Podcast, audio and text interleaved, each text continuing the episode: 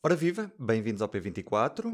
Os portugueses votaram e escolheram a Constituição da nova Assembleia da República. Já são conhecidos os ocupantes de 226 de 230 lugares no Parlamento. Uma Assembleia com mais partidos e mais mulheres. Vamos aos resultados. PS elege 106 deputados, mais 20 do que na anterior legislatura. O PSD 77, perde 12. O Bloco de Esquerda mantém os 19.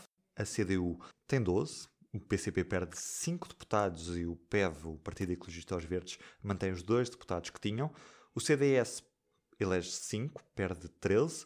O PAN tem 4, ganha 3. O Chega consegue chegar ao Parlamento, elege André Ventura por Lisboa. A Iniciativa Liberal também chega ao Parlamento, em Lisboa. E o Livre também chega ao Parlamento. São estes os três novos partidos que chegam ao Parlamento. Trouxe para a conversa Manuel Carvalho e Amílcar Correia. Bem-vindos aos dois.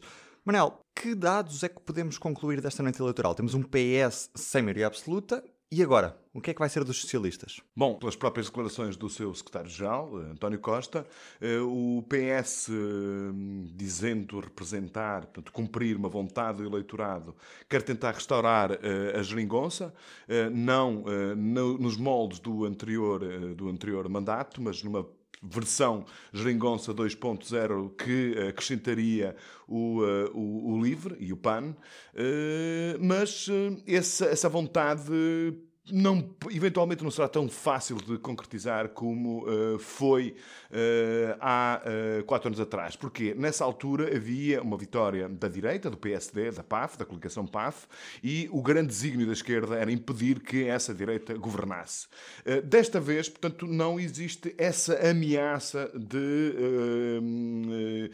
tentativa hegemónica de um bloco ideológico sobre o outro, portanto, e qualquer tipo de negociação afigura-se-me ser mais difícil de conseguir neste preciso momento do que há quatro anos atrás. Aliás, de resto, o Bloco de Esquerda já fez, já apresentou um caderno de encargos. Uh, o Partido Comunista também já, uh, já disse uh, e de alguma forma nós percebemos porquê, porque o Partido Comunista tem sido de facto o grande partido a ser penalizado, o partido mais penalizado com a experiência da geringonça, desde, desde as autárquicas que está em contínuo declínio eleitoral e, portanto, eu parece-me que vai ser uh, mais difícil restaurar portanto, essa, essa solução de apoio parlamentar. Quer dizer que é impossível? Não, de todo não é impossível. Uh, tudo é possível quando António Costa está uh, a gerir estes processos de natureza pós-eleitoral, digamos assim. De resto, em teoria, António Costa tem as mais facilidades para encontrar parceiros para criar uma maioria de Parlamento do que há quatro anos atrás basta o apoio do PCP ou do LIVRE e uh, não, como acontecia há quatro anos atrás, o apoio do PCP mais o apoio, uh, perdão, do LIVRE, não, do Bloco, uh, como acontecia há quatro anos atrás, que precisava do apoio em conjunto dos dois partidos. Portanto, há, os cenários que vêm a seguir são ainda muito difíceis de adivinhar. não me parece que seja repetível o cenário de 2015, mas, enfim, se em 2015 foi possível constituir, criar a geringonça, eu não tenho grandes argumentos para dizer que em 2019 vai ser de todo impossível uh, repetir a sua restauração. Então é expectável que o PS opte por uma negociação ano a ano, orçamento a orçamento, medida a medida, em vez de uma negociação por pacote dos quatro anos, como aconteceu na última legislatura? Não, o PS teria numa situação bastante mais confortável se fosse capaz de uh, voltar a uh, negociar as posições conjuntas com os dois partidos. Isso garantia-lhe um horizonte de estabilidade e de fiabilidade na sua governação muito muito mais uh, uh, previsível do que num cenário em que tem que estar plenamente, primeiro, a negociar, a negociar o programa do governo, segundo, negociar, por exemplo, orçamento a orçamento. Isto torna, portanto, todo o cenário bastante mais instável. Agora, se esse cenário, que é o, aquele que me parece ser mais verosímil, aquele mais crível de, de, de acontecer, se esse cenário acontecer, o PS tem, de facto, mais instrumentos para poder governar, portanto, portanto, uh, fazendo um acordo para uma determinada legislação uh, com o PC, outro com o Bloco, outro eventualmente até com o PAN e com o LIVRE e com o CDS. Enfim, uh, os ingredientes para fazer o cozinhado da maioria são muito mais diversificados. Amilcar, como é que vai ficar a direita nestes quatro anos? Qual é que vai ser o papel de Rui Rio e de, do CDS? A direita sai, sai daqui completamente atordoada, não é? Não só pelo que, pela debandada do, do, do São Cristas, no CDS.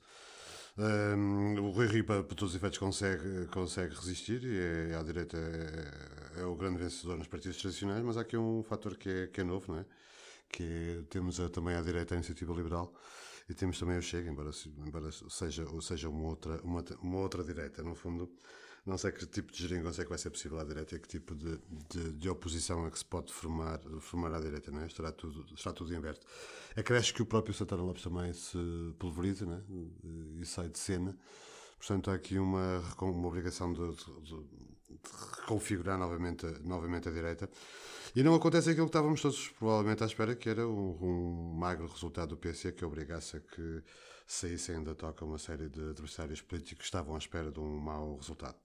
Depois, este Parlamento tem, tem também outras novidades, não é? Que, eh, obviamente, a entrada de, dos novos partidos, acho que nunca tivemos um partido tão, um, um Parlamento tão, tão plural, eu, eu ia dizer fragmentado, mas é, é de facto é plural, há uma série de, de outros partidos, de outras correntes, outros movimentos da sociedade que não estavam representados e passam a estar.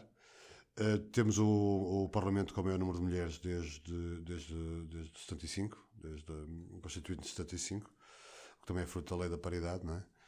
E, e portanto, um bocadinho tudo é possível, não é? Há aqui uma série de possibilidades de variantes de geringonça que o, que o PS pode, pode deitar mão, nomeadamente com a própria direita. Não estamos, também não estamos a colocar essa hipótese e aí isso mudava, mudava o cenário todo, se fosse possível, um bloco central e, e o entendimento passado entre Rio e Costa hum, acho que não coloca completamente de parte esse cenário. O que é que achas, Manuel, sobre isso? Bom, eh, eu, como disse, em alguns momentos. Eh, eh, Pode haver. Isso é completamente possível por uma razão muito simples. Em questões essenciais do programa do PS, do ponto de vista programático, o PS está muito mais próximo do PSD do que está do Bloco de Esquerda ou do, do Partido Comunista. De base da saúde, por exemplo, por exemplo com, é um, iniciativa é um exemplo desses.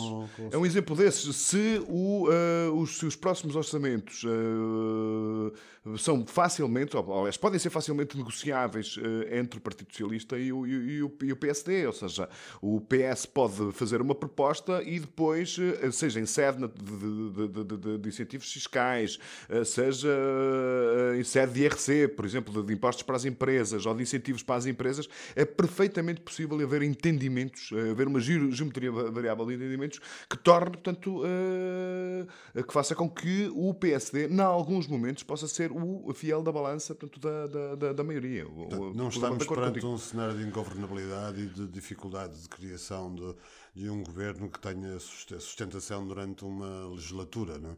Há aqui uma série de, de possibilidades de, de, entendimento, e essa geringonça pode ser de esquerda ou pode ser direita. Sim, e... porque, porque vê bem, tu, uh, no, no, cenário anterior o PS tinha, se a memória não me falha, 86 deputados. Uh, atualmente tem 106, ou seja, está a 10 deputados numa maioria. Portanto, uh, o a posição do PS como partido uh, charneira uhum. uh, do sistema político e da uh, todas as equações tendentes a obter uma maioria sai claramente reforçado com com, uh, com, esta eleição. Portanto, torna tudo bastante mais simples uh, e torna todos os, os, os partidos uh, que até agora tinham outro poder reforçado, porque a dependência do PS relativamente a eles era muito maior, isso de alguma forma eclipsou-se. O, o poder de intervenção do Bloco ou do Partido Comunista neste Parlamento é menor do que o que era no Parlamento de 2015 até agora. Achas que, hum, pá, olhando, aqui, olhando para os resultados e, e para o crescimento do PAN, que multiplicou, multiplicou por 4 o número de deputados. Olhando para a entrada da extrema-direita, para a Iniciativa Liberal e para o Livre, quase que há aqui uma divisão tácita entre os velhos partidos que nasceram da democracia, não é? com, com a descida abrupta do, do CDS e do CDU, e depois com o aparecimento de outros movimentos, outros partidos, com um grande enfoque nas redes sociais e que vão buscar, sobretudo, um público urbano que eu acho que é, que é, que é preocupante, nomeadamente para o PS, que embora seja ainda o partido de Charneiro, é o partido que mais ganha no interior e sobretudo numa população menos com, com menos formação, não é? é assim, eu acho que aí cada caso é um caso. Hum, eu acho que eh, cada um dos, eh, dos novos partidos tem uma história eh, para contar e resulta da confluência de factos que não são, hum, em muitos casos, não são partilháveis entre eles.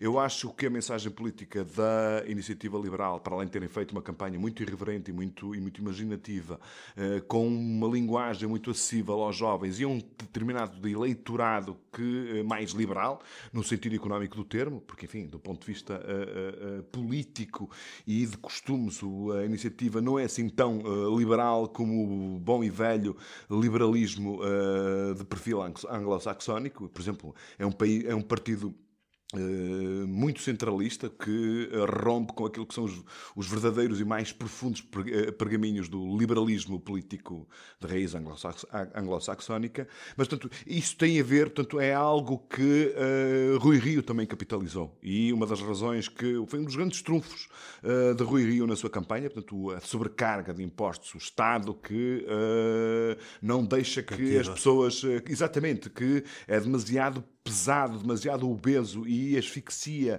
a energia da sociedade civil. Isto é uma mensagem que, de facto, hoje tem uma, uma, uma, uma, uma, atração crescente junto do eleitorado.